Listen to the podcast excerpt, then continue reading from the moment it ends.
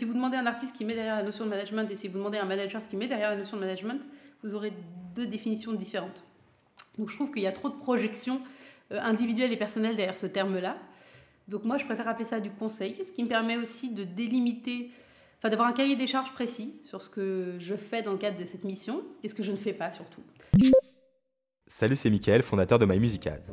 On a lancé le podcast Parlons musique, parlons business pour tous les passionnés. Suivez-moi et entrez en immersion avec nos invités pour découvrir les dessous de l'industrie musicale. Parcours, entrepreneuriat, conseils, réussite, mais aussi échecs. Ensemble, parlons musique, parlons business. Elodie Mermoz, entrepreneuse culturelle renommée, dirigeante de Laboculture depuis plus d'une décennie et manageuse d'artistes tels qu'André Manoukian ou Cynthia Léon. Son parcours atypique, de la DGSE à la fondation du festival Kioskurama et la programmation du Printemps de Bourges, illustre son talent à constamment réinventer le paysage culturel. Et sa récente nomination à la direction du Festival de Marne en est la preuve. Et salut Elodie. Salut. Merci d'être venue nous voir dans les locaux de My Music Ads. Si tu veux bien, pour commencer, à apprendre un petit peu mieux te connaître, comme d'habitude, nous dans ce podcast, on va te poser des petites questions, réponses courtes, et après on va rentrer dans le vif du sujet. Ça marche. Alors, ton premier concert? Chantal Goya. Voilà, ça va être le cas d'ailleurs encore d'enfants de cette génération. C'est marrant parce que j'allais dire que ça ne me rajeunit pas, mais elle tourne encore. Il y a encore des enfants pour qui c'est le premier concert, mais voilà, moi c'est mon premier souvenir de concert au Palais des Congrès. Et ton tout premier job Mon tout premier job, ça a été euh, à la DGSE, donc les services de renseignement français. Comme j'ai au départ pas fait véritablement d'études supérieures et que j'ai tout de suite après le bac euh, travaillé pour la DGSE, j'ai finalement pas connu l'époque des jobs étudiants. Donc voilà, ça a été celui-là pendant six ans. Déjà, c'est hyper original et on y reviendra sur ça. Euh, et ton premier job, mais dans la musique cette fois ah, C'était. Euh, alors, c'était un stage, puisque je me suis. Euh, pour pouvoir bosser dans la musique, je me suis réinscrite en fac, pas du tout pour suivre un cursus de fac, mais pour avoir une convention de stage, pour faire un premier pas dans une structure musicale et après essayer de bosser. Et c'était chez Azimut Production, qui est un tourneur. Et ton premier, ton dernier diplôme obtenu c'est une certification euh, à HEC en management et coaching.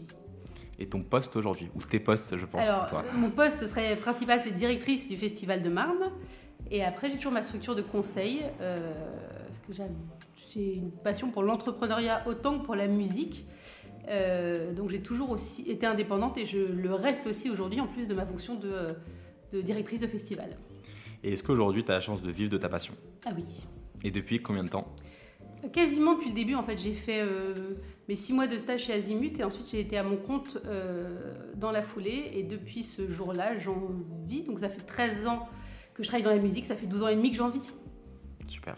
Et euh, est-ce que tu as le temps d'aller toujours en concert ou en studio? Oui, beaucoup. Ça, ça fait partie. Alors j'y vais un peu moins qu'avant, mais ça c'est plus pour des raisons personnelles. C'est parce que j'ai une petite fille et qu'à un moment il faut arbitrer. Euh, donc je vais un peu moins en concert, mais je vais très régulièrement, soit pour voir euh, dans le cadre professionnel parce que je dois voir un artiste dans la perspective de le programmer, soit parce que j'adore un artiste et que j'ai envie de le voir sur scène. Donc, euh, donc je vais toujours en concert et en studio aussi régulièrement pour les artistes que j'accompagne en conseil. J'adore le moment du studio. C'est un truc... le moment où on réfléchit à la manière dont on va figer les choses, c'est une chose qui me, voilà, qui me plaît. Et est-ce que tu fais du sport à côté de tout ça? Je fais beaucoup de sport. C'est indispensable à mon équilibre depuis toujours. Et quel est ton rapport avec l'alcool ou autre? Alors, avec l'alcool, il est de plus en plus distant, c'est-à-dire que j'ai jamais beaucoup bu, mais j'avais l'alcool un peu festif, sauf que euh, on est dans un métier où c'est dangereux le rapport à l'alcool. C'est-à-dire qu'à un moment, quand on est dehors 3, 4, 5, 6 soirs par semaine, qu'à chaque fois on boit un verre, deux verres, trois verres, parce que euh, on croise une, deux, trois personnes, la consommation d'alcool peut devenir importante. Et c'est toujours, enfin, je sais pas toujours, mais à un moment, j'ai réalisé qu'il fallait que j'ai une vigilance là-dessus euh, ne serait-ce que parce que je démarre mes journées tôt aussi. Euh, ce sont des marathons et qu'en fait l'alcool, euh, à part la, petite légèreté instantanée, ça complique les réveils, ça complique le sommeil. Il n'y a aucune vertu en réalité. Donc j'ai ralenti et là j'ai en réalité même quasiment arrêté l'alcool. Et un artiste ou un son du moment que tu écoutes énormément en, ce moment? J'écoute l'album de Clara Isé qui est un album, je trouve que c'est un des plus beaux albums de chansons françaises euh, qui, enfin, de cette dernière décennie peut-être, parce qu'il a ce côté, euh, on y retrouve ce que j'aime dans la tradition de la chanson, dans l'écriture, la manière de raconter, et en même temps elle a cette, Elle a cette voix qui sort de nulle part. Je ne sais pas à quelle époque elle appartient, je ne sais pas à quel registre. On est tantôt proche du lyrique, tantôt proche du pop, enfin de la pop. Il y a quelque chose qui convoque les musiques du monde aussi chez elle. J'ai l'impression qu'il y a plein de grilles de lecture. J'ai l'impression que d'une espèce de boîte de Pandore. C'est-à-dire j'ai écouté cet album et à chaque écoute supplémentaire, j'ai l'impression de, de gagner, d'atteindre un peu plus les profondeurs de ce disque. Et voilà, il m'enivre un peu, puisqu'on se parlait d'alcool, mais voilà, voilà ce qui m'enivre. Euh, quand je regarde, bah, déjà merci pour toutes ces, toutes ces réponses. Euh, quand je regarde euh, ton CV, je trouve ça hyper intéressant parce que au début, tu as commencé par l'ESRA en audiovisuel et après tu te retrouves à la DGSE et après tu te retrouves dans la musique. Donc je pense que c'est un parcours hyper atypique. J'ai même fait l'inverse, j'ai fait la DGSE avant l'ESRA. Avant l'ESRA, ok. Et ben est-ce que tu peux me dire comment tu t'es retrouvé dans la DGSE Parce que même si c'est pas musique, ça, ça m'intéresse trop et j'étais obligé de te poser cette question-là. Je me suis retrouvée à la DGSE parce que mon père était à la DGSE. il me l'a avoué quand j'avais 13 ans, je crois. Et euh, il a disparu quand j'avais 15 ans.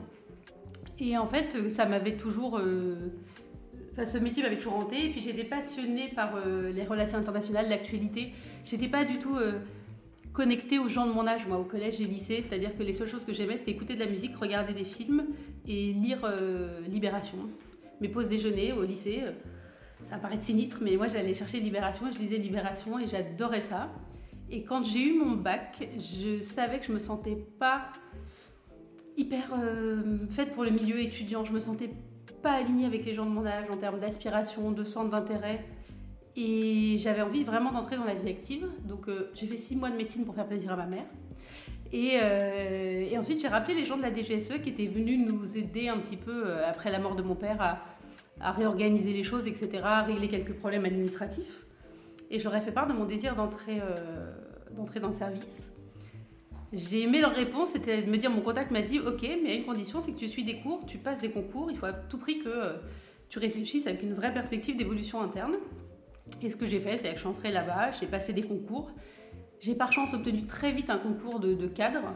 Et donc je me suis retrouvée à, à 19 ans à diriger un service. quoi. J'ai vécu le 11 septembre là-bas, j'ai vécu des choses un peu folles. Et c'est quel type de concours? C'est-à-dire que quand tu rentres, tu, postules, donc la cooptation, je suppose? Oui. Dans mon cas, ça a été ça. Maintenant, je sais que c'est bien plus ouvert sur des recrutements extérieurs.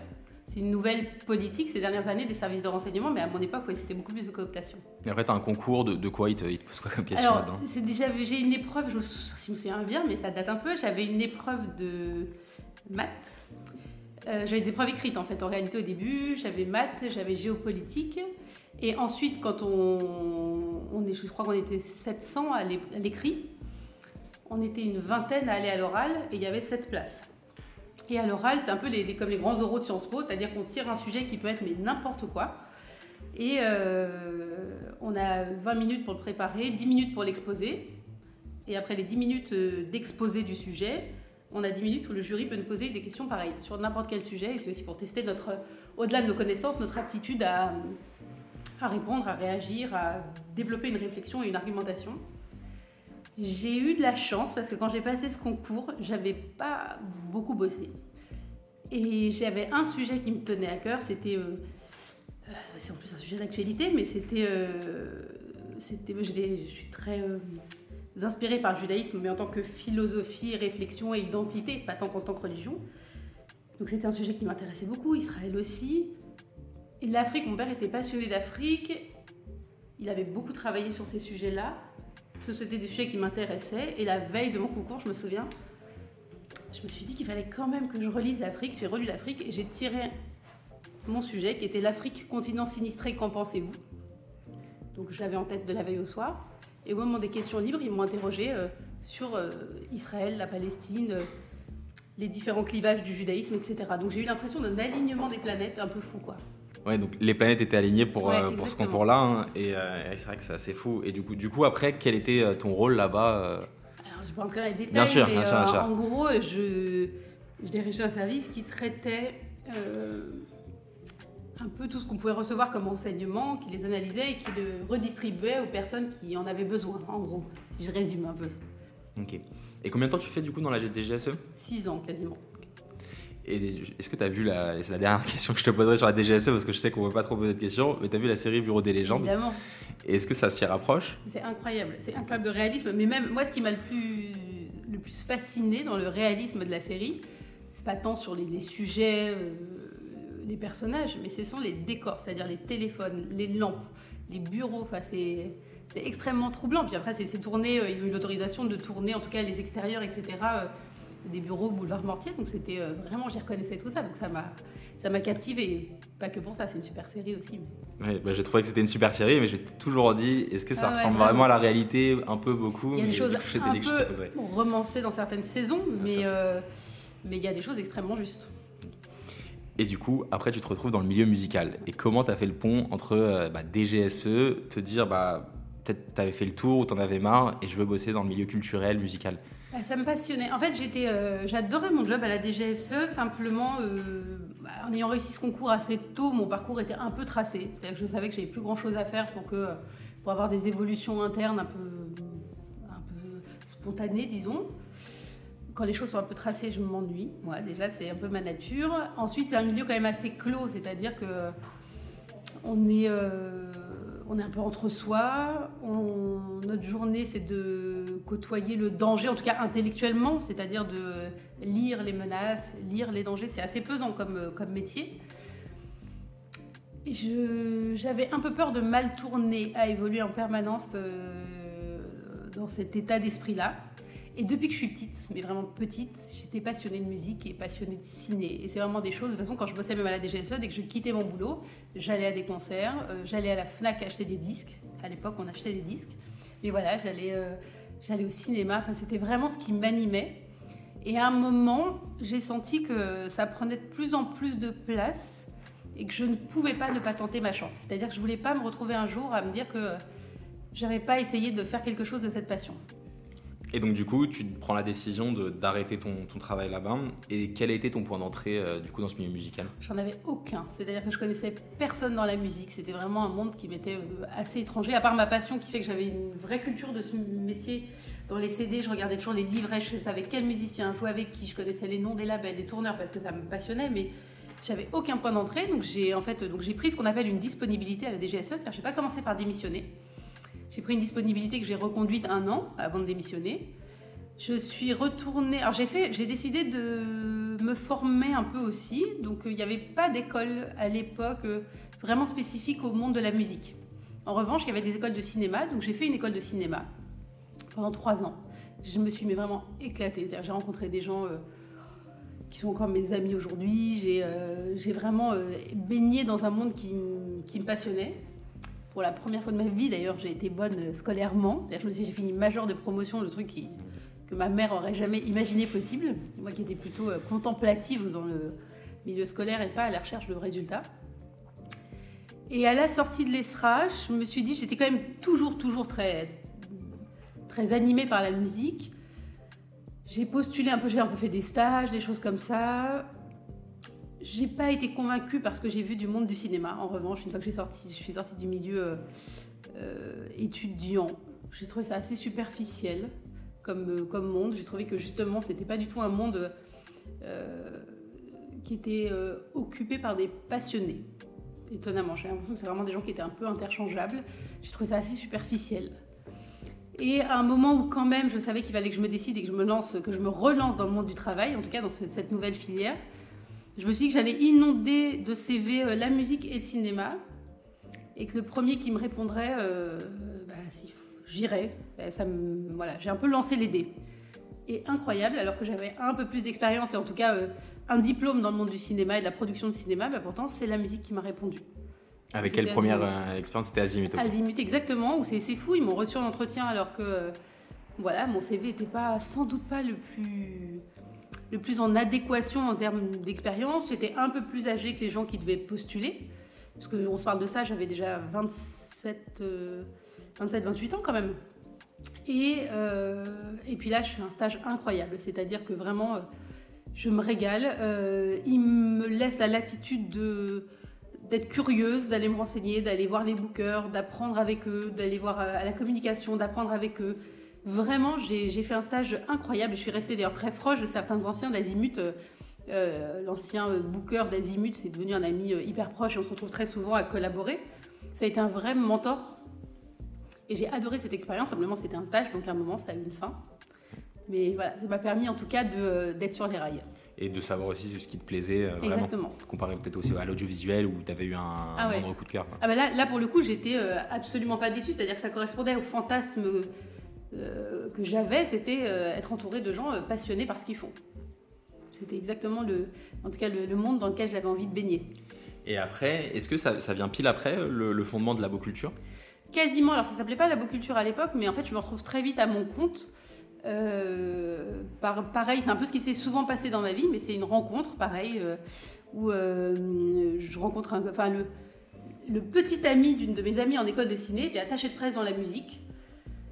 Moi, je lui dis que j'ai envie de faire ça, de travailler dans la musique. Il sait que j'ai été chez Azimut, etc. Et à ce moment-là, il me parle d'un groupe qui cherche pour lequel il est attaché de presse, qui cherche un booker indépendant. Euh, moi, j'avais jamais fait ça de ma vie, mais il nous présente, ça match, et je me retrouve à être bookeuse. Mais ça y est, je démarre, je suis à mon compte en fait à ce moment-là. Je fais ça, je ne sais pas, peut-être un an. De cette rencontre naît une autre rencontre avec un entrepreneur un peu fou qui lance sa boîte, qui n'avait rien à voir avec le monde de la musique, mais ça- il avait envie que ce soit sa danseuse. Donc il investit pour monter sa boîte, euh, diffuser, produire des groupes, mais il cherche quelqu'un pour faire tout ce qu'il ne sait pas faire. Il m'embauche et je me retrouve à vivre une expérience pareille assez incroyable pendant, je sais plus trop, un an, un an et demi, euh, sur des projets hyper intéressants. Et en faisant tout, je me retrouve à tout apprendre, donc c'était euh, assez formidable. Et comment tu faisais pour tout apprendre à ce moment-là? C'est En fait, c'est un peu mon. Je pense que c'est un peu une structuration psychologique, ça. C'est-à-dire que je, je teste, j'ai une intuition. Je, je suis assez connectée à mes intuitions. Je- J'essaye, voilà, en étant vigilante, parce que parfois, euh, on peut être trompé par y a- il peut y avoir un biais qu'on n'a pas détecté, mais en tout cas, je suis assez connectée à mes intuitions. Mes intuitions, c'est que je testais quelque chose, mais j'étais extrêmement vigilante sur le résultat. Euh, et je voyais si euh, j'étais tombée juste, si j'étais pas tombée juste, pourquoi j'étais pas tombée juste, comment je réajustais, etc. Donc j'apprenais, euh, j'avais la chance qu'on me laisse en plus dans ce format-là euh, euh, tester pour progresser. Il fallait juste que je sois un peu agile, un peu rapide pour réadapter si la, réponse n'était pas celle que j'imaginais. Mais et j'ai vraiment appris comme ça. Puis avec des artistes qui étaient eux-mêmes à la fois un peu, étaient vraiment des artistes professionnels, mais à la fois en développement sur des nouveaux projets et donc intéressé par le fait de quelqu'un qui pensait un peu, un peu par défaut, mais en tout cas qui pensait out of the box, quoi, qui n'avait pas les habitudes des vieux tourneurs, des, euh, quand je dis vieux tourneurs, je parle pas d'âge, mais en tout cas de, de, de méthode et tout ça. Donc euh, j'avais tout le champ libre, soit auprès des artistes ou de mon employeur de l'époque, pour euh, fonctionner comme ça. Parce que tu as direct été avec l'entrepreneur, tu as direct été hyper libre. Ouais. Donc même euh, que ce soit sur un point de vue euh, contractuel ou autre, ouais. comment tu venais puiser de l'information sur un contrat? Quel type de contrat? Tu venais voir des... Ouais, je trouvais, je me renseignais, j'avais un peu le réseau que j'avais eu chez Azimut, j'avais quand même récupéré aussi et appris des choses chez Azimut. Euh, j'avais vu comment on construisait des contrats, j'avais vu comment euh, un peu le cycle de production et de diffusion d'une date de concert. J'avais vu comment on échangeait avec des programmateurs. Comment... Donc j'avais là, j'avais quand même euh, acquis des bases en fait qui m'ont servi en tout cas à démarrer cette activité suivante et après à la développer au fur et à mesure enfin, de l'expérience. C'est-à-dire plus j'avais de contact avec des gens, plus je pouvais développer, étoffer. Et voilà, ça c'est une expérience qui a duré à peu près un an et demi. Et après, j'étais totalement à mon compte et j'ai vu une annonce pour euh, le recrutement, pareil en freelance, d'une programmatrice ou d'un programmateur à la Dame de Canton. Et j'ai répondu à cette annonce. C'était vraiment le métier que je rêvais de faire. Donc là, j'ai vu cette annonce. C'était en tout point ce que je rêvais de faire.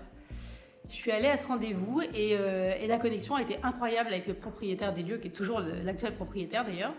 Où lui, c'est pareil, c'est-à-dire que j'avais peut-être moins d'expérience que des gens qui postulaient, mais il a été sensible à mon atypisme. Et en fait, c'est ça ma chance dans la vie, c'est-à-dire que je suis, j'ai un profil assez atypique. J'ai jamais fait la formation académique qui collait exactement à ce pourquoi je postulais. Euh, j'ai fait des choses qui n'avaient, à l'époque, mon plus gros parcours pa- professionnel n'avait pas de lien avec la musique.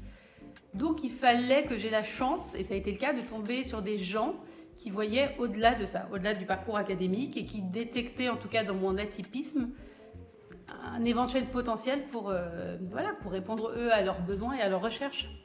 Et ça a été le cas à la Dame de Canton, où vraiment ça a été une rencontre en plus euh, avec ce, ce directeur de lieu, euh, enfin ce propriétaire de lieu qui était. euh, on avait j'ai vécu une super expérience pendant plusieurs années quoi.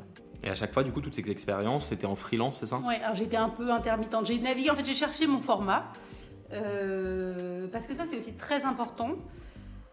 C'est de se connaître et c'est d'apprendre aussi. C'est pas, c'est pas le tout de savoir faire un métier, c'est de savoir aussi dans quel cadre on souhaite l'exercer. Moi, je sais que très vite, j'ai eu l'envie d'être indépendante. Ça correspondait à mon envie parce que j'aime faire des choses, beaucoup de choses simultanées. Et d'ailleurs, je crois que j'étais pas la dame de canton depuis deux mois que euh, je rencontrais un autre partenaire professionnel et que je rejoignais un autre projet, puis un autre. Et au bout d'un an, j'avais déjà euh, euh, monté un festival, rejoint un autre.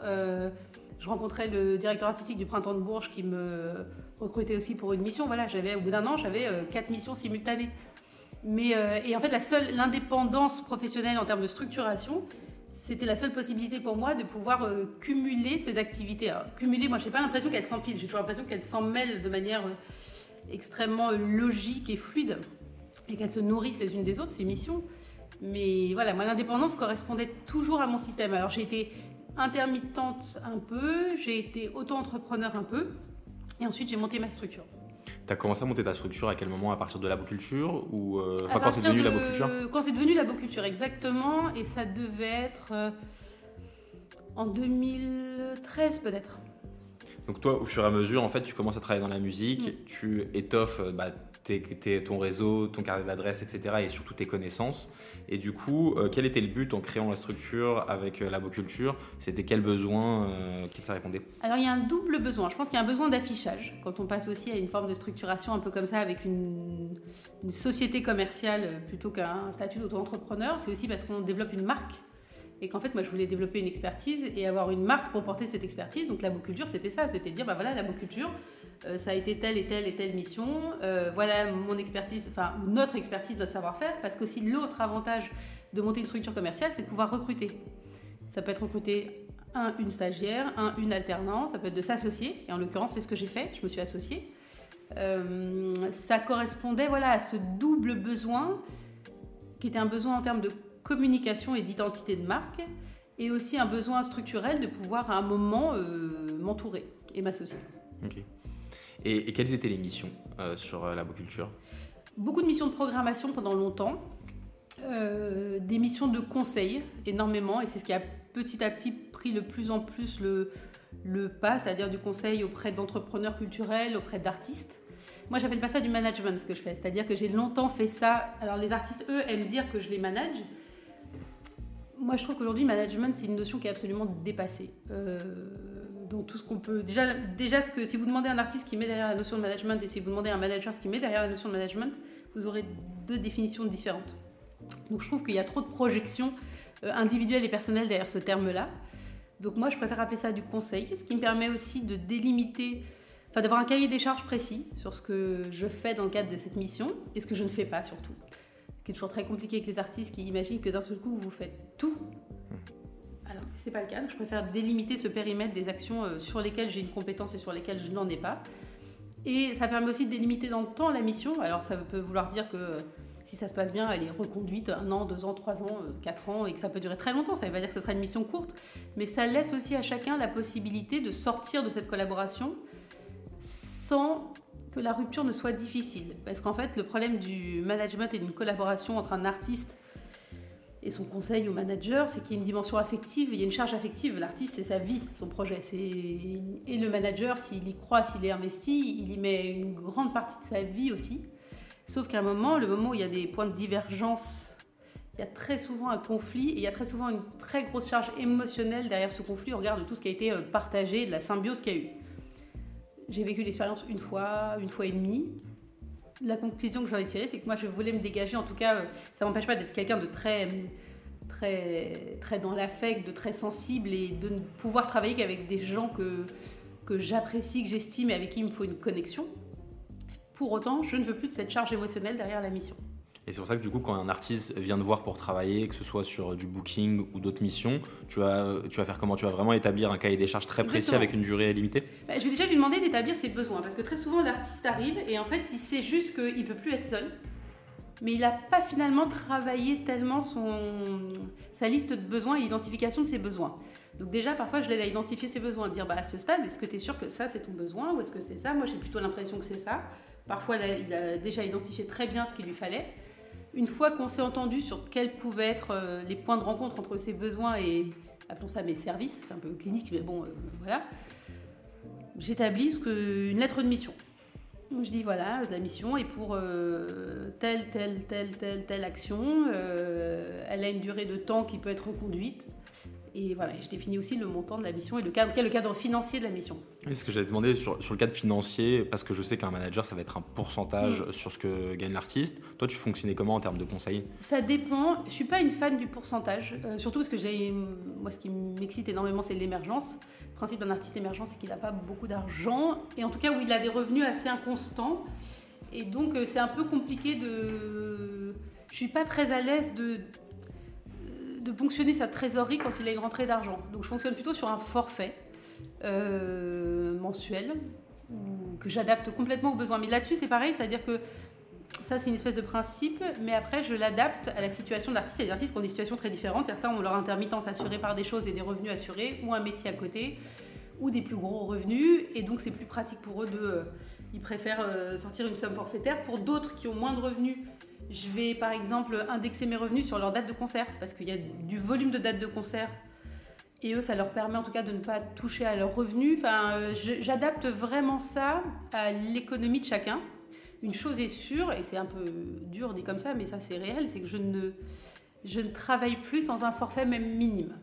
Avant, je le faisais un peu, euh, justement par passion pour le développement, et en fait, je me rends compte que le rapport n'est pas sain s'il n'y a pas euh, s'il y a pas voilà si c'est pas une mission rémunérée. Et, et, je te dis ça parfois c'est très symbolique ce que je demande. Quand vraiment j'ai envie de soutenir un projet et que je sais qu'il n'y a pas d'économie derrière c'est très symbolique. Mais la symbolique est importante justement pour poser le cadre de la collaboration ah je trouve ça hyper intéressant parce que c'est vrai que quand on parle de management, pour avoir pu interviewer euh, des managers ou des manageuses, en gros, enfin d'ailleurs je sais pas si on dit manageuse. Je sais. Si, si, je pense, ouais. Et, euh, et en gros, euh, c'est vrai que bah, quand on fait un pari sur un artiste avec qui on a un bon feeling et avec qui on se doit travailler, bah, souvent au début, bah, c'est un pourcentage, il n'y a pas d'argent au début et du coup c'est plus sur du long terme. Et c'est ce que tu disais, ça veut dire que du coup la lettre de mission elle est mal définie, la durée aussi elle est mal définie et du coup bah, plus d'une chance sur deux, de mon point de vue, ça amène à une cassure au bout d'un moment et donc du coup de fonctionner un peu plus comme du conseil mm. avec euh, au final tu peux prendre 30% d'émissions qu'aurait fait la personne ou 100% dans tous les cas au moins ça, ça aide mieux à définir. Donc je pense que ouais, exactement. Mais c'est un peu en plus il y a aussi un sujet c'est que c'est un peu comme dans les startups. C'est-à-dire que euh, au début tout le temps passé à développer un artiste n'est pas rémunérateur. Le jour où ça marche, en fait, les besoins de l'artiste sont plus tout à fait les mêmes. C'est-à-dire qu'en général, si ça marche, c'est que euh, est arrivé un producteur de spectacle, un label, un éditeur, donc il y a un écosystème qui s'est un peu étoffé, donc la mission du manager n'est plus tout à fait la même et elle se déplace. Souvent, c'est le moment, le moment où ça part pour l'artiste, c'est le moment un peu de rupture entre le manager et l'artiste. Pas souvent, mais régulièrement, ça peut être euh, à ce moment-là qu'un artiste a voulu se séparer d'un manager parce que d'un seul coup, effectivement, euh, c'était plus tout à fait. La personne ne correspondait plus tout à fait aux besoins du début. Parfois, il peut être incité par son nouvel entourage à changer de manager, etc. Et en fait, ça veut dire qu'au moment où il peut y avoir un retour sur investissement pour le manager, c'est le point de rupture. Et ça, je trouve ça extrêmement euh, difficile. Et je dis ça, moi, je ne l'ai pas vécu à titre personnel, mais j'ai vu des gens le vivre. Et ça m'a amené beaucoup à réfléchir justement sur une manière de, en tout cas moi, me protéger de, ce, de, ce, de cette donnée-là. Quoi. Ouais, parce qu'au bout d'un moment, bah, toi, tu leur offres la possibilité d'avoir une porte de sortie, tout en toi t'y retrouvant financièrement. Alors après, plus ou moins en fonction du pari que tu as voulu faire, si l'artiste avait moins de rentrée d'argent. Mais euh, ok. Et, euh, et, derrière, tu te retrouves à bosser avec euh, bah, André Manukian.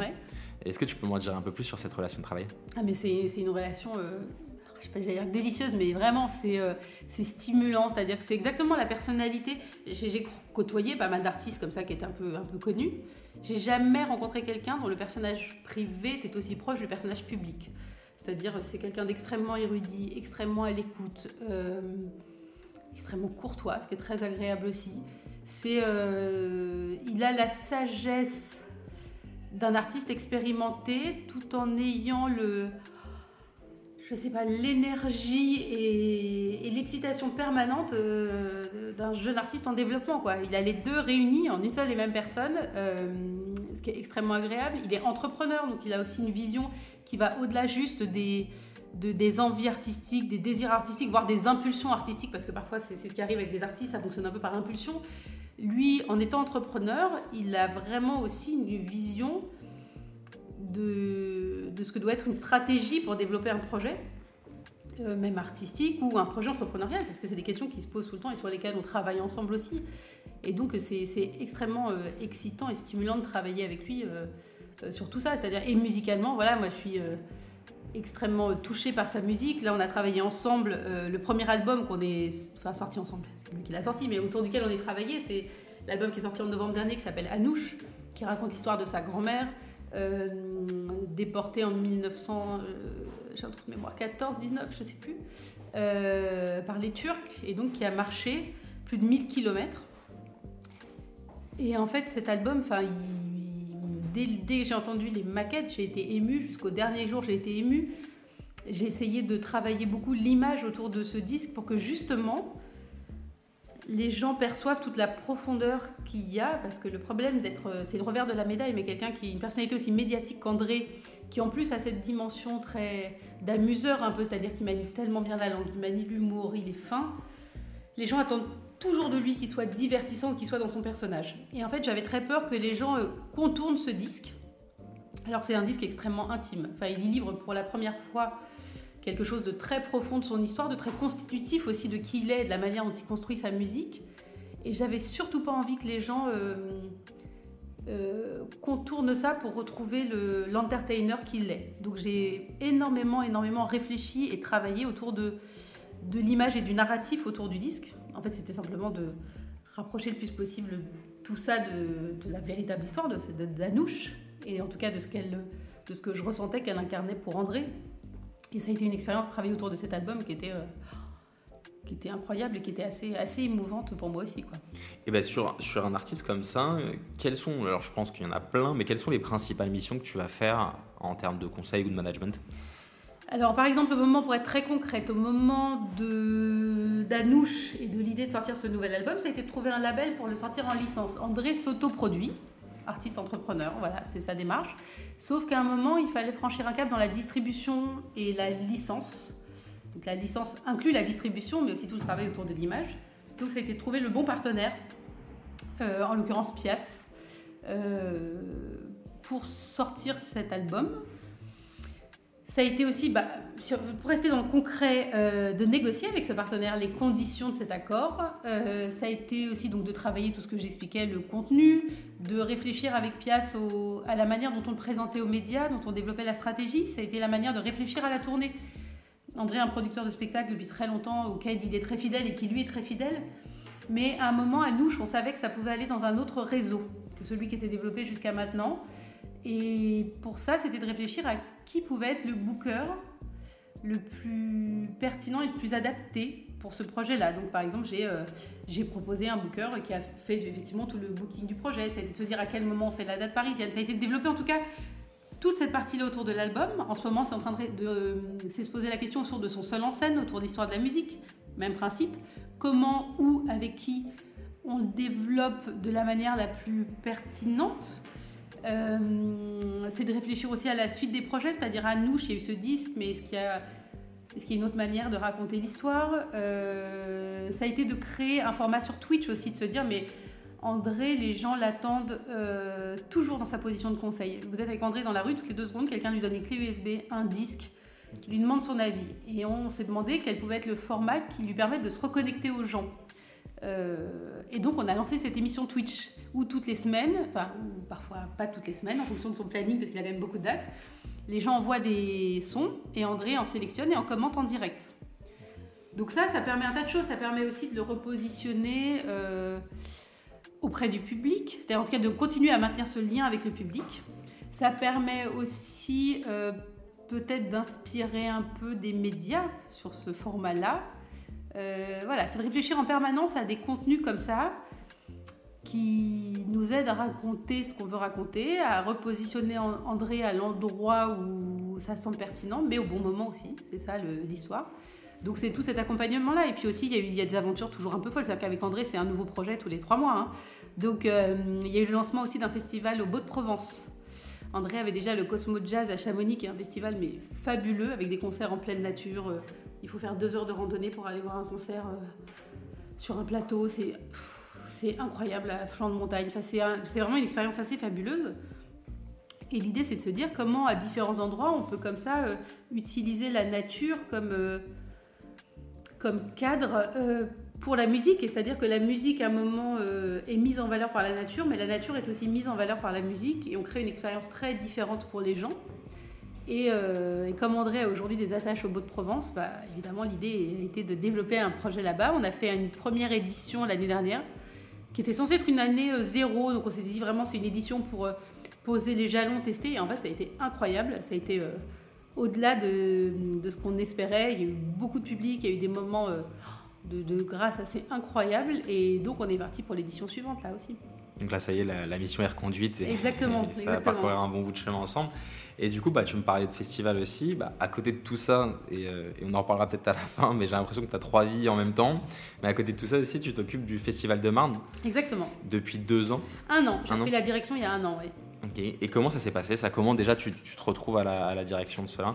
Alors là justement, ça casse un peu mon, mon schéma qui a toujours été, comme je, disais tout à l'heure, d'avoir d'un seul coup une rencontre qui me crée une opportunité. Voilà. C'est la première fois que je suis dans un schéma aussi euh, conventionnel, disons, pour, euh, pour un, job. J'ai vu passer une offre d'emploi qui était donc de la direction. Alors ça, ça cochait beaucoup de cases, c'est-à-dire direction de festival. Donc moi, c'est ce qui me plaisait. Pour l'instant, j'avais fait de la direction de projet, j'avais fait de la programmation au festival. Maintenant, j'avais pas eu l'opportunité d'avoir 100% euh, la main sur une direction de festival, euh, de travailler avec une équipe. C'était sur un territoire, et moi, c'est une chose que j'adore dans tous les projets sur lesquels j'ai été, le Printemps de Bourges, Kioskorama, j'ai toujours travaillé le lien au territoire. C'est-à-dire que moi, je conçois nos métiers comme un métier de médiation entre des artistes et un public. C'est-à-dire qu'on fait jamais jouer des va jouer un artiste à Bourges, à Paris ou à Auxerre, ça n'est pas le même public. C'est quelqu'un, ce sont des gens qui ont un rapport différent à la mobilité pour se déplacer voir un concert. C'est des gens qui ont accès à une offre différente tout au long de l'année. C'est des gens qui n'ont pas les mêmes revenus, pas les mêmes métiers, pas les mêmes, pas le même environnement. Et donc, on doit à tout prix euh, beaucoup plus intégrer dans nos métiers le public auquel on s'adresse et beaucoup plus se considérer comme des médiateurs. Programmer un artiste quelque part, c'est facile en fait. C'est euh, en gros une question d'argent et d'agenda, d'alignement d'agenda. Ça, c'est simple. En revanche, programmer un artiste susceptible d'intéresser, une fois qu'il est intéressé, d'émouvoir et d'engager un public, ça, c'est autre chose. Et c'est ça, pour moi, l'intérêt de ce métier-là. Donc j'ai toujours travaillé beaucoup cette notion de territoire. Je l'ai aussi beaucoup travaillé parce que je suis très sensible à l'équité, au fait que tout le monde ait le même accès à la culture et c'est absolument une chose pas inexistante, mais en tout cas c'est pas euh, pas le cas partout. Et l'accès n'est absolument pas équitable et il est euh, Parfois, cette inéquité, elle est liée à une difficulté d'accès, à une absence de réseau de transport, à une difficulté sociale dans une région, etc. Donc, euh, ça a été toujours de réfléchir à cet ancrage-là et à savoir à qui je m'adresse pour, pour avoir une offre qui peut aller vers chacun. Donc là, d'un seul coup, j'avais une offre d'emploi sur une direction de festival qui concernait une action territoriale et en plus dans le Val-de-Marne, qui est le département où j'ai grandi. Donc là, tout à l'heure, je parlais d'alignement des toilettes, des, des, planètes. d'alignement des planètes, pardon. Et en fait, euh, là, ça m'a paru évident, c'est qu'il y a eu une résonance. J'ai vu cette annonce et j'ai eu une résonance hyper forte. Je savais que c'était fait pour moi. Quoi. Je ne savais pas si moi j'étais faite pour le projet et si je serais choisie, mais je savais que c'était fait pour moi et j'ai donc fait de manière extrêmement formelle un CV, ce que je n'avais pas fait depuis très longtemps. Je me suis appliquée sur une lettre de motivation, ce que je n'avais pas fait depuis mais tellement longtemps. Je ne sais même pas si. En fait, je ne l'avais pas fait je l'ai quasiment jamais fait. Euh... À part pour le premier job ouais, chez Azimut. Pour le premier job, exactement. Mais pour être recrutée, je l'avais pas fait depuis vraiment très très longtemps. J'ai été sélectionnée sur cette première étape. Pour la deuxième étape, j'avais un mois pour préparer un dossier. On m'avait donné quelques éléments sur le festival, le budget, les enjeux, les... la structuration RH euh, à l'instant T. Et j'avais un mois pour préparer un dossier, le faire parvenir. Et après, j'avais un entretien sur lequel euh, on me challengeait sur ce dossier. quoi.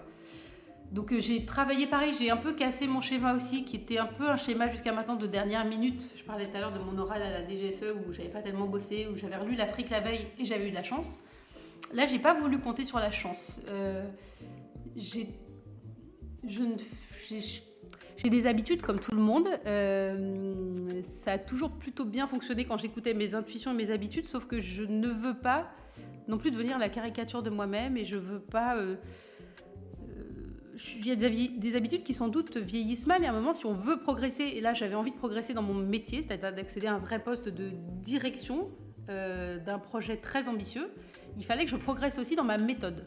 Donc j'ai, je me suis mise au travail sur ce dossier dès le lendemain du jour où j'ai reçu les éléments. Et j'ai pour une fois pas fait les choses à la dernière minute. Je n'ai pas fait confiance à mon rapport un peu, euh, un peu excitant à l'urgence, quoi. J'ai construit les choses, j'ai pris du temps, j'ai travaillé, j'ai réfléchi, j'ai étudié. Et donc aussi, je suis arrivée à l'entretien final en maîtrisant bien mon dossier puisque je le travaillais depuis longtemps. L'entretien était très long, je suis presque restée deux heures en entretien. Je suis sortie de là en ne m'étant pas trouvée très bonne. Euh, j'avais beaucoup de gens devant moi, j'avais une dizaine de personnes, je crois, qui me, en plus, on était en fin de Covid, mais donc il y avait des gens masqués, des gens euh, sur des, par écran.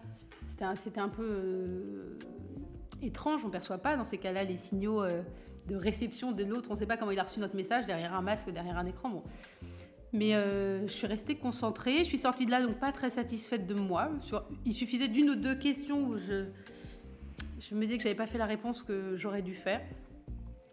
Mais je doutais. Et puis en fait, le lendemain, j'ai eu un appel me disant que j'étais prise. Et, dès le lendemain Dès le lendemain. Donc j'étais hyper heureuse. Et, tout à l'heure, tu me parlais de travailler un territoire. Donc là, euh, bah, c'était le Val-de-Marne, donc tu, le connais. Mais quand tu connais pas un territoire, comment tu arrives à, ah ben, il faut aller rencontrer les gens, il faut interroger. Ah, déjà, il y a un truc qui est très, très basique, c'est d'étudier la manière dont est desservi ce territoire. Est-ce qu'il y a des trains euh, Jusqu'où? Quand il n'y a pas de train, quelle est, le, quelle est la mobilité interne possible? C'est de connaître un peu le profil, l'âge euh, de ses habitants, le taux de chômage, euh, les emplois principalement occupés, le nombre de collèges, de lycées, d'écoles. Enfin voilà, tout ça, ça, s'étudie aussi. Et après, c'est d'aller à la rencontre des gens, aller à la rencontre des structures, c'est-à-dire qu'il y a des structures associatives, pas seulement culturelles d'ailleurs, qui sont en permanence au contact du territoire et des habitants. Et donc c'est intéressant d'échanger avec eux, avec les salles ou les structures existantes. En fait, eux sont aussi des médiateurs à un moment. Donc euh, c'est vraiment cet échange-là. Et moi je dis que je connais le Val-de-Marne parce que j'ai grandi, mais en fait j'ai grandi dans, dans, une partie du Val-de-Marne plutôt euh, favorisée, honnêtement. Euh, il y a toute une partie du Val-de-Marne que je ne connais pas. C'est-à-dire, je sais que ces villes sont dans le Val-de-Marne, mais je ne les connaissais pas. J'avais aucune raison d'y aller, en réalité. Enfin, donc là aussi, j'ai dû, je suis allée rencontrer les directeurs et directrices de théâtre. Euh, j'ai regardé ce qui s'était passé les années précédentes. J'ai essayé de rencontrer des associations locales. Et voilà, c'est un travail, euh, un travail de fond que j'ai démarré parce qu'en réalité, je ne connais, et c'est souvent le cas dans les territoires, on ne connaît qu'une, que sa périphérie. Donc on est un peu prisonnier pour le pire ou le meilleur de son environnement au sein du territoire. Et, euh, et toi, tu arrives du coup à la direction du Festival de Marne. Et comment ça se passe? C'est-à-dire que c'est quoi les premières missions? C'est qui tes partenaires? Ah, ma première mission, j'ai dû tout mener de front. C'est qu'en plus, je suis arrivée avec un dossier ambitieux. C'est-à-dire que moi, mon, ma proposition pour être recrutée, c'était un peu de bouger les lignes. Pas les lignes éditoriales qui sont vers, tournées vers la francophonie et la scène française, vers le soutien un peu à l'émergence, en plus de la programmation de tête d'affiche. Tout ça, je n'y touchais pas. En revanche, c'était d'aller euh, dans plus de villes, euh, dans les villes qui n'ont pas forcément d'équipement donc d'irriguer, c'est ce que, ce que je dis, mais d'irriguer plus équitablement le territoire, de développer des actions culturelles, de développer un dispositif de repérage et d'accompagnement des jeunes talents du département, d'aller développer aussi d'autres sources de financement, euh, de commencer à réfléchir à l'identification et à la conquête de nouveaux publics. Enfin voilà, j'avais un projet un peu ambitieux, donc euh, euh, et de démarrer un focus autour de l'outre-mer aussi. Parce que j'observais que dans un festival comme le Festival de Marne, qui avait pour objet le soutien à la francophonie à la scène française, il n'y avait pas d'orientation vers l'outre-mer spécifiquement. Et c'est souvent, ce sont souvent les grands oubliés dans tout, dans la diffusion, dans les aides. Même les aides, il y a des dispositifs qui ne sont pas adaptés au fait que ce soit l'outre-mer et que quand je vois le dispositif d'aide à la création, par exemple, au CNM, et qu'il faut, faut 8 dates pour bénéficier de ce dispositif, mais allons faire 8 dates quand on habite à des milliers de kilomètres et que le billet d'avion coûte euh, entre 800 et 1300 euros. En fait, la diffusion n'est pas la même et qu'après, on n'a qu'un tout petit territoire pour se diffuser. Donc, en fait, il faut à tout prix adapter ces choses-là. Moi, j'avais vraiment envie d'intervenir euh, pour faciliter, en tout cas, cette diffusion-là. Donc, en fait, je suis arrivée avec énormément de chantiers euh, à mettre en œuvre très, très vite ce que j'ai essayé de faire. Donc on a réussi la première, assez vite. J'ai et, sur des projets que je voulais mettre en œuvre, il y avait des dossiers de subvention que j'avais à déposer dans les deux mois suivant mon arrivée. Donc très vite, en fait, je me suis mise sur des dossiers. Euh, ce qui est intéressant parce que ça m'a permis de mettre très vite les mains dans les chiffres, un peu dans l'historique, etc. Euh, de travailler avec les équipes aussi pour le montage de ces dossiers, donc de créer une relation assez directement liés au projet. Est-ce que tu as des grosses équipes quand c'est comme ça pour... C'est hyper mouvant, c'est-à-dire qu'on est, on est à peu près 4 à 5 permanents entre novembre et, mars. Et puis pendant le festival, avec l'embauche d'intermittents, etc., on est 30, 40, voilà, ça bouge beaucoup. Et sur combien de temps le festival de Marne Il dure 3 semaines. Sachant qu'il comprend un volet tout public, où on est dans 30, 30 à 32 villes différentes du département. Un volet jeune public, on est dans 16 villes du département. Et il y a la Jimmy qu'on a montée, mais qu'on fait maintenant un peu en dehors du festival, qui est un salon euh, avec des showcases et des rencontres professionnelles pour les, euh, les artistes indépendants.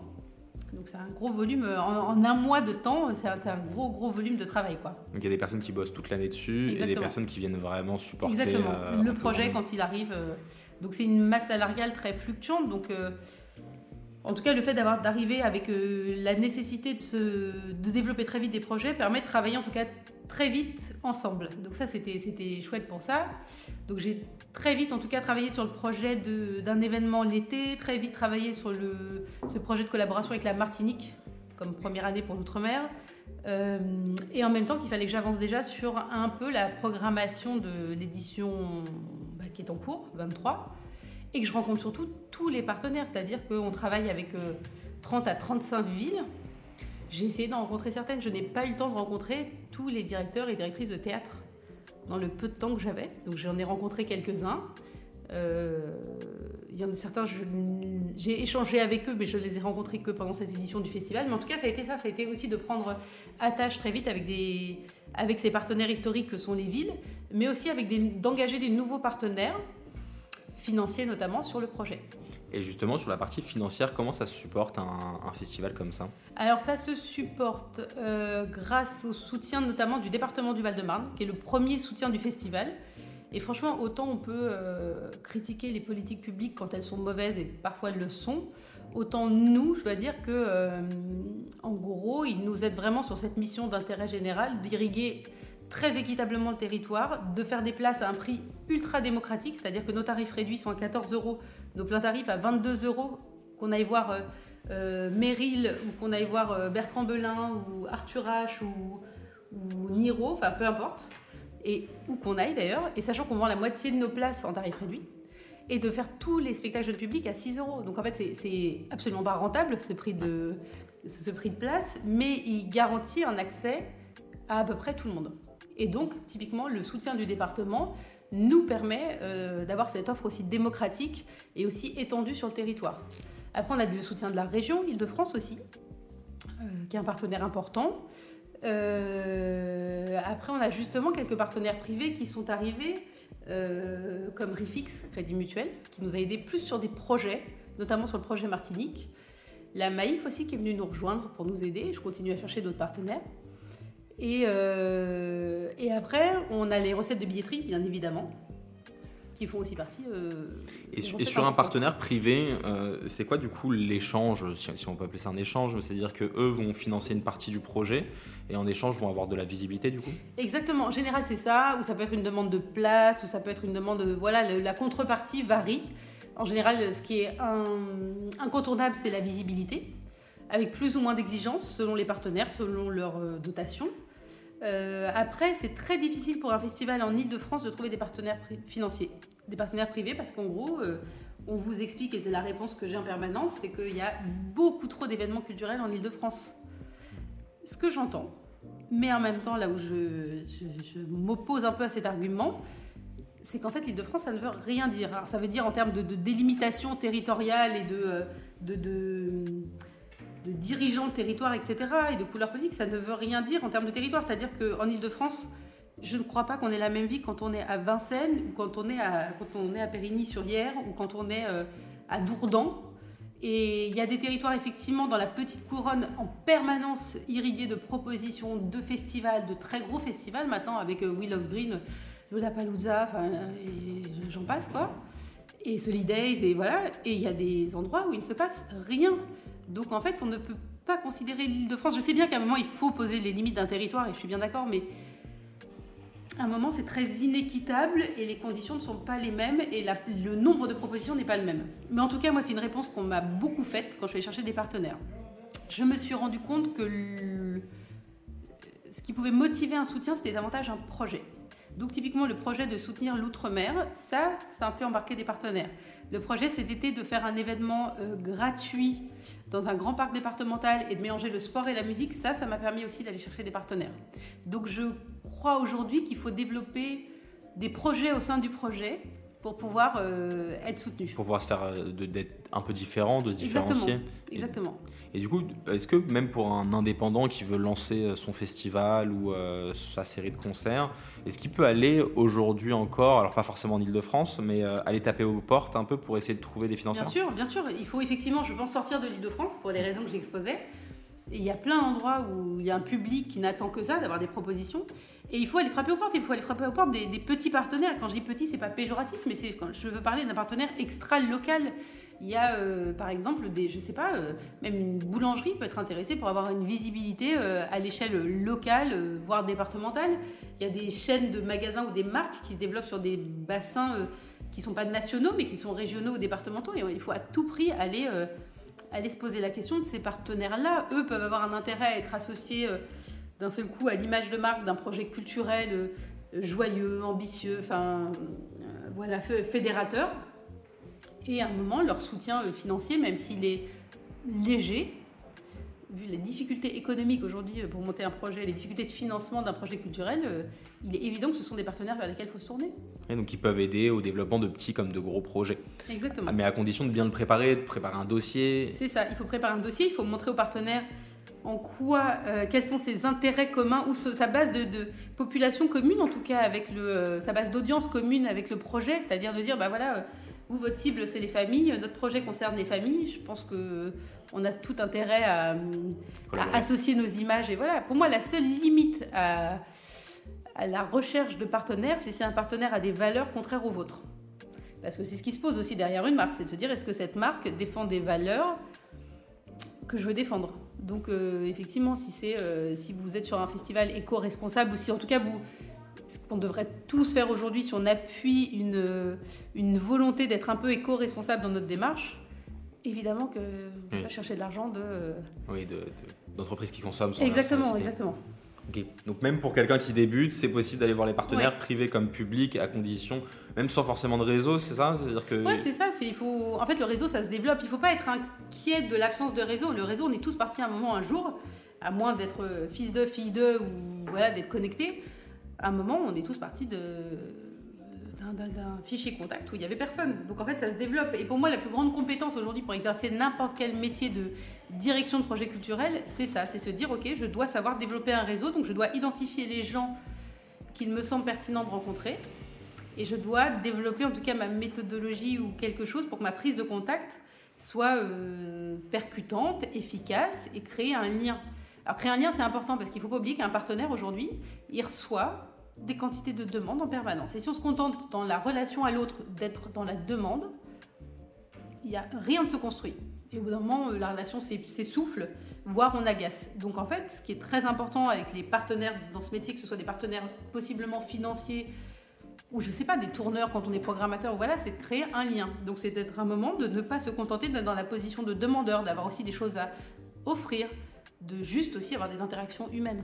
Voilà, ce qui, ça paraît être la base, mais moi je vois tellement par exemple parfois de bookers ou de programmateurs qui euh, juste font des mails et demandent des choses et en fait rien Ouais, c'est que d'un sens. Ouais, ça. Mais oui, rien ne se crée. Et en fait, évidemment que euh, on a beau faire son métier en toute objectivité, une personne avec qui on a créé un lien, on tend une oreille un peu plus attentive. C'est normal. C'est c'est humain en tout cas.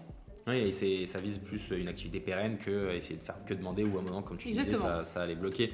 Et, euh, et toi, en fait, du coup, ça, ça prend une grosse partie de ton temps, je suppose, euh, ce, poste-là, ce Ouais. nouveau poste-là? Ouais, ouais, ouais, oui, c'est mon, cœur d'activité aujourd'hui. Ok. Et comment tu fais du coup Parce que j'ai vu, bon, on va pas pouvoir avoir le temps de tout parler, surtout que tu as dit que tu dois aller chercher ton enfant. Mais comment, euh, bah, comment tu arrives à du coup imbriquer le poste euh, là au Festival de Marne et aussi bah, tes, tes autres sociétés ou ton management que tu as aussi à côté?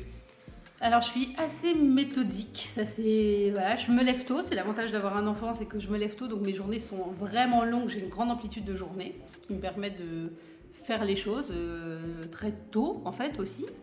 Euh, et je trouve que les choses s'articulent beaucoup, c'est-à-dire que. Alors, j'ai pas des pics d'activité en même temps. Typiquement, André, son album est sorti il y a un an, donc c'était là mon pic d'activité. Et le Festival de Marne, c'est maintenant. Donc, jusqu'à maintenant, j'ai eu aussi beaucoup de chance sur les croisements d'agenda, quoi. Ça s'est toujours bien articulé. Et, après, c'est de la méthode. Ça veut dire parfois retravailler le soir quand je rentre. Euh, ça veut dire ne pas prendre de pause déjeuner. Euh, mais c'est surtout de l'organisation. Et puis après, il y a des contacts qui servent. C'est-à-dire que moi, grâce à André, j'ai rencontré aussi des gens qui aujourd'hui m'aident dans le Festival de Marne. Donc il y a souvent une espèce de... Euh, et inversement d'ailleurs, inversement. Donc il y a... C'est jamais, il n'y a, pas, a pas un mur entre les deux. Oui, c'est pas de distance, il y a une, synergie. Non, exactement. Il y a une synergie et j'ai toujours, en tout cas, ma logique, moi, intellectuelle, c'est toujours de penser à la synergie possible entre un projet et un autre. Ce qui fait que j'ai toujours l'impression, même quand je suis en train de faire une autre activité, d'être quand même en train d'alimenter l'activité principale et, récipiproquement. c'est un vrai jeu de jonglage quand même. Oui, il faut euh, être un peu. Oui, faut, faut... Mais c'est comme pour moi, c'est comme le sport. On parlait du sport tout à l'heure. Quand on on n'a pas couru depuis longtemps et qu'on se remet à courir, au bout de 5 minutes, on est essoufflé. Puis le lendemain, ça, on tient 10 minutes, puis on tient 15, 20, 25, 1 heure, 1 heure 30. Et si on s'entraîne bien, on fait un marathon. Mais c'est un peu pareil. Moi, au début, j'arrivais pas à faire beaucoup de choses en même temps. Et plus j'ai pratiqué cet exercice de, un peu d'agilité intellectuelle, plus ça m'a semblé facile. Et aujourd'hui, je suis même pas très compétente quand je fais pas beaucoup de choses. Et, toi, du coup, tu as, développé, je sais pas, des, techniques, euh, que ce soit par rapport à certains outils ou certains modes de fonctionnement, euh, pour qui t'aident à, justement organiser tout ça? Alors, je prends beaucoup de notes. La fonction de notes me sert énormément. Je me fais beaucoup de tout doux, j'ai beaucoup de drive. Euh, mon agenda, indispensable, je me mets beaucoup de rappels sur. c'est pas juste un rendez-vous que je note. Ce sont des rappels, ce sont des, parfois des listes de tout doux que je mets dans l'agenda.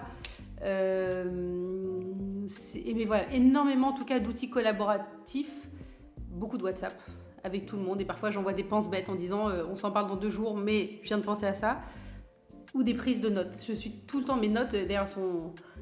Il faudrait que je fasse un tri un jour, j'en ai 4000 des notes mais euh, je prends des notes tout le temps. c'est la seule chose qui me permet de ne pas laisser passer une idée ou une échéance donc dès que tu as une nouvelle idée où tu dis ah bah ça faudrait que je le fasse, mm. tac tu mets une note et après tu essaies de l'insérer dans ton agenda. Exactement et après il y a ça où parfois je me dis par exemple quand euh, pour André j'ouvre une note euh, qui s'appelle André et dès que je pense à quelque chose à lui dire ou quelque chose pour le projet, j'alimente cette note et puis euh, une semaine plus tard, 15 jours plus tard, je l'appelle et je lui énumère tout ce que je me suis listé. J'essaye de procéder comme ça. J'essaye de ne pas faire les choses, en tout cas de ne plus le faire, ce que j'ai pu faire à une époque simultanément et de manière parcellaire, c'est-à-dire faire un truc à droite, un truc à gauche, un truc à droite. J'essaye d'agréger et d'avancer par, euh, par séquence comme ça. Dans, ma journée. Pour avoir un suivi aussi euh, de certaines tâches, comment tu, tu te fais? Parce que par exemple, tu vas dire, voilà, un groupe WhatsApp, tu donnes une tâche et tu te mets un rappel, genre trois mois après, il faut que ça, ça y est. Euh, ouais, par exemple, exactement. Par exemple, je mets un rappel dans mon agenda en me disant vérifier dossier de sub, envoyer dossier de sub, vérifier programmation, vérifier. Voilà, je me fais souvent souvent comme ça des rappels euh, de, de, date. Parce que ça, tous ces éléments, parfois ça peut paraître logique, mais je sais que bah, parfois quand on prend un nouveau type, c'est qu'on essaie de l'utiliser dans sa gestion quotidienne, ça peut changer Exactement. Il y a des choses qu'on n'arrive pas à, pas à absorber. Il y a effectivement des choses qu'on essaye de mettre en place et qu'on n'arrive jamais à s'approprier. Ça, c'est sûr. Et moi, il y a plein de choses que j'ai essayé. J'ai essayé des outils comme Asana, plein d'outils de gestion de projet, et en fait, ça ne fonctionnait pas. J'ai jamais réussi à m'approprier ces outils-là. Peut-être aussi, Pipedrive, c'est pareil, mais peut-être aussi parce qu'il faut vraiment que d'autres gens de l'équipe se les approprient pour qu'ils deviennent utiles. Et quand on est seul avec ces outils-là, ça sert à rien, ça devient un outil de plus. Donc vraiment, ce que j'observe en fonctionnement efficace, c'est vraiment le drive. Ça, c'est un truc... Euh, et puis en plus, on l'a sur le téléphone, etc. Ouais, c'est universel. Exactement. Euh, moi, je fonctionne encore beaucoup par mail. Euh, et vraiment, ce truc de des notes. Et alors, pour moi, la clé de tout ça, et malheureusement, ça fait que je suis très. Euh, j'aimerais ne pas l'être, mais que je suis très monomarque dans mes outils. C'est que euh, bah, je synchronise mon téléphone avec mon ordinateur, avec ma montre, et que en fait, je peux accéder à tout, partout, tout le temps. Et que dès que je rajoute une idée ou un élément quelque part, c'est rajouté partout. Ça, pour moi, c'est la clé. Ça, je n'y arriverais pas, je crois, si, euh, si tout ne se mettait pas à jour automatiquement. Sur tous tes outils, dis. J'y arriverais pas. Si je devais à chaque fois alimenter un outil différent, voilà, la seule clé, c'est ça, c'est que tout soit synchronisé en tout cas. Et à côté de tout ça, bah, tu, tu, nous parlais de ton enfant. Euh, comment tu arrives à faire euh, vraiment le distinguo entre euh, bah, vie pro, vie perso? Alors ça aussi, ça demande de la méthode. Alors c'est bizarre de parler de méthode quand on parle de sa vie perso, mais dans les métiers qu'on fait, il y a très peu de... Enfin, le métier de la culture, c'est très poreux la frontière, c'est-à-dire que c'est étrange. En plus, les gens avec qui on travaille, souvent, c'est des métiers où on se tutoie. Euh, on passe des soirées ensemble parce que beaucoup de nos activités ont lieu le soir, dans des contextes festifs. On boit des verres. Enfin, parfois on part en festival, donc on est immergé 3-4 jours ensemble dans le même environnement. On se croise au petit déjeuner à l'hôtel. Enfin, ça, tout ça, ça contribue à brouiller une frontière. Et c'est un peu dangereux. C'est ce que je disais avec l'alcool tout à l'heure. C'est un peu dangereux, c'est que d'un seul coup, on est un peu. Euh, le, périmètre autour de nous est un peu flou.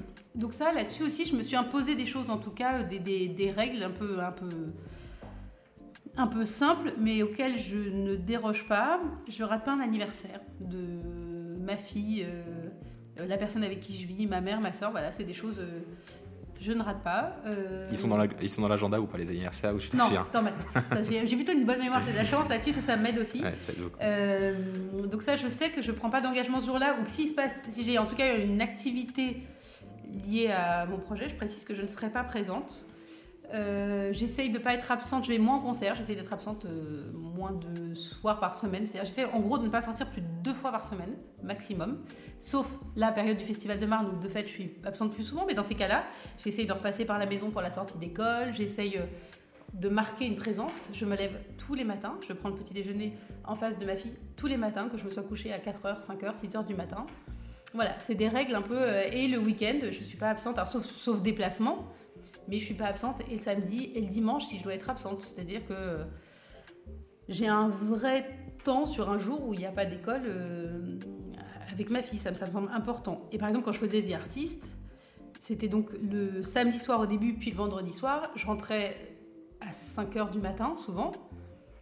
Et ben quoi qu'il arrive, je m'en réveille, enfin je me levais au moment où ma fille se réveillait, c'est-à-dire à, l'époque euh, 7 heures, quoi, parfois très tôt. Donc c'était un peu dur, mais en même temps, euh, elle n'avait pas à subir euh, mon planning. Donc ça, voilà, c'est un, un, truc que je, que je délimite aussi parce que je, je me suis souvent fait une réflexion, peut-être un peu, peut-être que j'exagère un petit peu dans cette réflexion, mais euh, souvent je me dis si un jour il m'arrive quelque chose d'un peu grave ou je touche du bois, mais ou même un truc tout bête, je me casse les deux jambes, je peux plus aller travailler qui dans mon environnement professionnel m'aiderait à faire mes courses, viendrait m'aider, tout ça bah, En fait, je pense assez peu de gens, pas par euh, méchanceté ou par égoïsme, parce qu'en fait, eux sont dans leurs activités, dans leur rythme, et qu'on a du mal à couper nos rythmes. Et en fait, je me rends compte que les seules personnes sur qui, en réalité, je peux compter, c'est mon noyau familial. C'est un peu normal, d'ailleurs, la famille est là pour ça, les gens avec qui on travaille ne sont pas là pour ça, mais... Et ça, c'est une chose qui me ramène très souvent à la raison, quand je peux me laisser un peu déborder par mon emploi du temps, c'est ça. En revanche, si je dois dire la vérité, entre le volume de travail que j'ai aujourd'hui et ma vie de famille, ce que j'ai beaucoup sacrifié, c'est ma vie sociale. Et je sais que je suis plus du tout assez présente pour mes amis. J'ai du mal à les appeler, je me déplace plus pour les voir en week-end. Et ça, je sais que c'est un énorme sacrifice depuis, depuis 3-4 ans. Et c'est une vraie réflexion aujourd'hui, savoir comment je redeviens, euh, comment je reprends une vie sociale, quoi. C'est-à-dire que j'ai une vie professionnelle riche, j'ai une vie familiale riche, c'est déjà merveilleux, tout le monde n'a pas cette chance. Mais je suis un peu chagrinée de l'appauvrissement de ma vie sociale, et ça, c'est une vraie, euh, aujourd'hui, réflexion dans mon parcours professionnel de me dire comment je peux rééquilibrer ça et aussi réintégrer le fait de dîner simplement avec des amis, c'est-à-dire pas juste les voir euh, à des concerts quand ils travaillent dans ce milieu, voilà, comment je peux recréer des dîners, partir en week-end avec eux, trouver le temps simplement d'avoir une heure de conversation téléphonique avec eux même. Et ça, c'est un vrai aujourd'hui, euh, une vraie réflexion dans mon, euh, dans mes activités professionnelles, de me dire je dois à court moyen terme réussir à réintégrer ça parce que parce que c'est l'équilibre aussi est là quoi. Et c'est pas forcément évident quand euh, tu as énormément d'activités à côté avec la vie de famille. Donc, donc carrément. Et vis-à-vis aussi de tous les outils digitaux, peut-être tu te coupes complètement euh, ton téléphone quand tu pars trois jours en week-end ou autre Jamais Je ne coupe jamais mon téléphone. Je ne coupe jamais mon téléphone. Je réponds tout le temps à mes mails. J'ai une montre connectée depuis euh, six mois, ce qui est devenu. Euh, voilà, ça, pour le coup, je l'ai très vite intégré à mes usages. À la base, je l'ai prise pour le sport parce que ça me connectait plus à des données. Voilà, ça me, ça me plaisait pour le sport. Et puis en fait, je l'ai intégré à, tout le reste hein, et tout ce qui se synchronise. Je coupe jamais. Et ça, c'est sans doute un tort, mais en même temps. Pour autant, j'ai jamais l'impression que ça me déborde. Parce que quand même, parfois, je fais le choix de consulter, mais de ne pas répondre. Ce qui peut agacer certaines personnes. parce que j'arbitre parfois sur le fait de me dire, ok, là c'est pas le moment de répondre, en fait on m'écrit à 23h, c'est pas une heure appropriée. Donc je consulte mais je ne réponds pas, ou le week-end je n'ai pas à répondre. Ça, je fais ce tri en fait de savoir si je dois euh, traiter une information ou pas. En revanche, je ne peux pas m'empêcher de la consulter. D'avoir la vue d'ensemble et de savoir ce qui se passe. J'ai un besoin euh, assez maladif de savoir ce qui se passe, que ce soit dans le monde ou dans mon environnement professionnel. Voilà. Et pour finir, j'avais une question que je pose toujours à la fin du podcast. Est-ce que tu peux nous dire la personne ou une personne qui t'a énormément inspiré de manière professionnelle? Euh, Pas tant dans ce métier. En fait, j'ai puisé un peu euh, au gré des rencontres des choses que je trouvais très inspirantes à reproduire ou à ne surtout pas reproduire. Euh, ça aussi, c'est toujours important pour moi de savoir, de me projeter dans ce que je ne veux pas devenir c'est très important, ou de me projeter justement dans des choses que j'aime puiser chez quelqu'un, mais j'ai pas eu, j'ai pas eu un vrai mentor professionnel ou quelqu'un euh, vers qui j'ai projeté ça. C'est plus des gens de la société civile en réalité parfois qui m'inspirent. Une des plus grandes inspirations intellectuelles et humanistes, je pense, c'est euh, Delphine Orviller, qui est une femme rabbin. Et en fait, elle, je trouve qu'elle a des choses en tout cas qui, moi, me parlent dans ce que j'aime développer dans mon approche, c'est-à-dire qu'il y a une profonde réflexion intellectuelle, il y a une profonde réflexion sur la, la, finesse du langage à utiliser, que sans la nuance, sans le mot juste, on est à côté de son idée et on est à côté de la médiation qu'on recherche justement. Et il y a aussi beaucoup de sensibilité, d'ailleurs elle est très fan de chansons et elle fait beaucoup d'analogies avec la musique, ça m'étonne pas. Donc il y a aussi de ne jamais se déconnecter de sa sensibilité, et il y a, quand je la regarde, cette euh, capacité à tout mener de front, parce qu'en fait, elle est rabbin, elle est auteur, elle est mère de famille, elle est amie, visiblement, de plein de gens. Et, euh, c'est plus, euh, plus une personnalité comme ça que je trouve extrêmement inspirante dans la manière dont on peut connecter l'intellectuel et l'humain, et surtout dans la manière dont on peut, dont on peut toujours prendre un peu de, de hauteur. Je trouve que parfois, dans notre filière euh, musicale et culturelle, on ne prend pas de hauteur. On est concentré sur nos petits problèmes. On a l'impression que nos programmations sont les bonnes, que nos problèmes sont les plus importants. Et en fait, c'est pas vrai. On est un élément, c'est un élément extrêmement important de la société. La culture, ça peut avoir plein de vertus. Ça crée du lien social. Ça peut empêcher de, ça crée, ça développe l'esprit critique. Ça a énormément de vertus. Donc, je milite pour que la culture infuse partout dès l'école. En revanche, nos problématiques filières ne sont pas les problématiques les plus importantes du monde. Et ça, parfois, on a vraiment tendance à l'oublier. Et je suis parfois un peu euh, chagrinée du manque de hauteur, de point de vue des gens de notre métier. Je le suis quand il se passe des crises internationales comme il s'en passe actuellement. Je suis mais même peinée, en fait, de voir à quel point euh, chacun reste euh, concentré sur, sur son petit bout de, de doigt de pied ou de nombril. Et en fait, voilà, ça, c'est une personnalité qui me rappelle en permanence la hauteur qu'on doit et qu'on peut prendre. Eh bien, super euh, réponse de fin. Bah, merci beaucoup pour l'échange. Merci. Et on se dit à très vite. À très vite.